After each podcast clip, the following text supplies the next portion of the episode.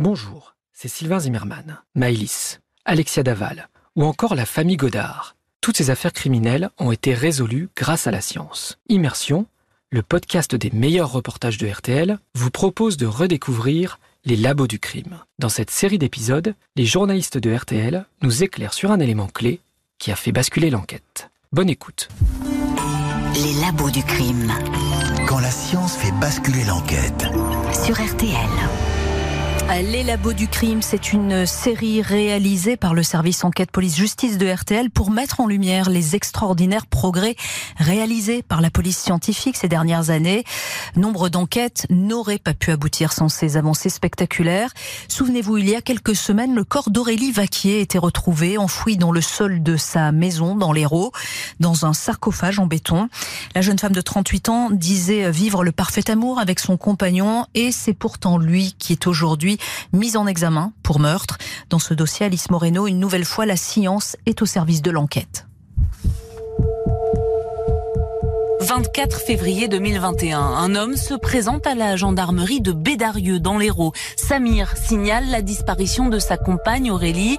Elle aurait quitté le domicile conjugal un mois plus tôt pour faire un break, dit-il. Mais depuis, ses amis, sa famille, tout le monde est sans nouvelles de la jeune femme de 38 ans. Un important dispositif de recherche est déployé. On évoque ces, ces, nouvelles recherches qui seront lancées demain matin à Bédarieux dans l'Hérault pour tenter de retrouver Aurélie Vaquier. Ses amis ne croient pas à une disparition volontaire, à un départ pour une secte. Le parquet de Béziers a ouvert une information judiciaire pour enlèvement et séquestration. On lâchera pas jusqu'à ce qu'on retrouve bien sûr Aurélie, euh, excusez-moi, morte, morte ou vive quoi. Les gendarmes lancent un appel à témoins. Le visage de la jeune femme est placardé dans tous les commerces de Bédarieux et des villes environnantes. Les proches d'Aurélie Vaquier organisent des battues, sondent les étangs, les rivières, mais les semaines passent et toujours aucune trace d'elle.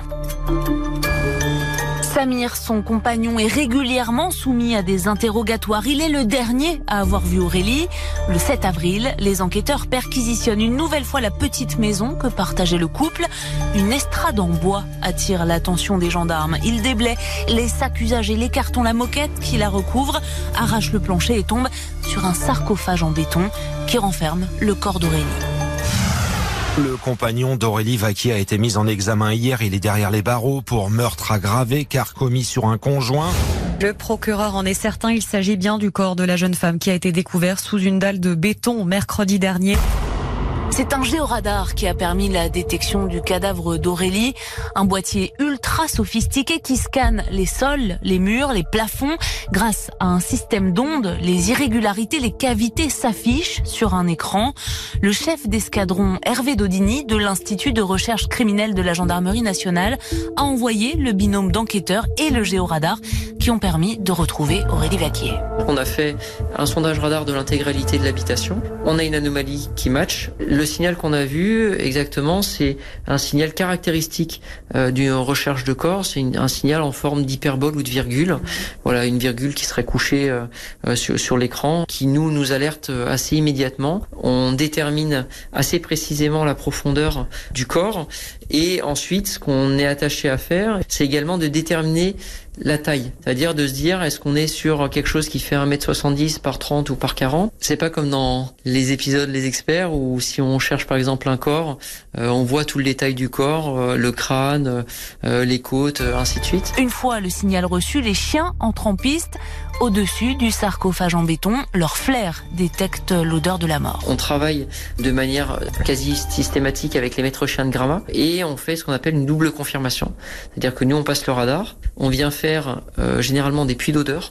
Donc c'est-à-dire que si on a une dalle béton, on vient la percer et euh, les chiens en fuite passent euh, au-dessus euh, de l'endroit de l'anomalie qui a été détectée. Et là, si les chiens marquent, ben, on se pose encore plus de questions. Mm. Et donc, à partir de ce moment-là, on a décidé de casser la dalle à l'excavation. On s'est assez vite rendu compte ben, qu'il y avait un corps euh, qui était présent sous la dalle. Une mèche de cheveux ensanglantés apparaît alors, puis le corps tout entier d'Aurélie, ses tatouages, ses piercings, c'est elle. Cela ne fait aucun doute. La découverte sordide a été rendue possible grâce à un géoradar de taille.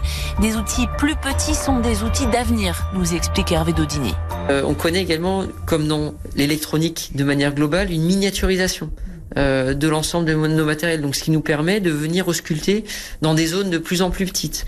Euh, je vais vous donner l'exemple de la dernière antenne qu'on a en, date. C'est une toute petite antenne qui fait la moitié d'une boîte de chaussures sur lequel l'écran est intégré directement. Les géoradars du futur, plus petits et plus précis, permettront d'explorer davantage de zones qui renferment des corps, des armes, des stupéfiants, les clés des dossiers les plus mystérieux. Les labos du crime sur RTL. Merci d'avoir écouté cet épisode des Labos du crime. N'hésitez pas à nous laisser un commentaire, à mettre une note, à en parler autour de vous.